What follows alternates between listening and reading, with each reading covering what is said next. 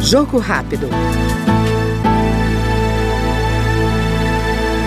A Comissão de Constituição e Justiça aprovou o projeto que reforça mecanismos de transparência nas contratações públicas dos três poderes da União. Um dos autores da proposta, o deputado professor Israel Batista, do PSB do Distrito Federal, ressalta que o texto amplia a possibilidade de a sociedade monitorar as informações sobre licitações, ajudando a evitar irregularidades. Essa proposta, ela busca trazer essa transparência, permitindo que a sociedade monitore as informações e possa identificar, antes de concretizada, a fraude, a irregularidade. Então a gente prevê nesse projeto que algumas informações, como a modalidade de licitação, a duração do contrato, os critérios de julgamento e habilitação, devam estar presentes de forma muito clara, tanto no edital de licitação quanto no Portal Nacional de Contratações Públicas. Então, essas novas informações, essa formação de uma base de dados dos beneficiários finais da política pública, a formação e publicização da base de dados de fornecedores,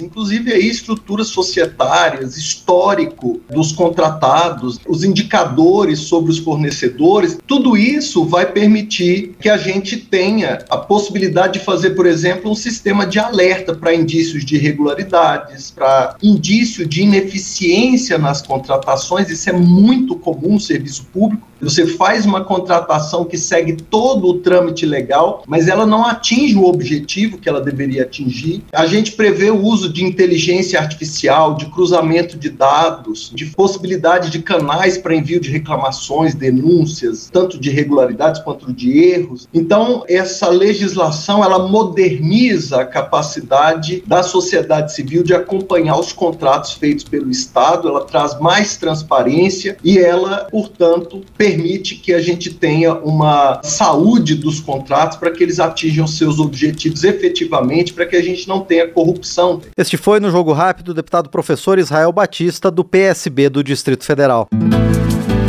Jogo Rápido.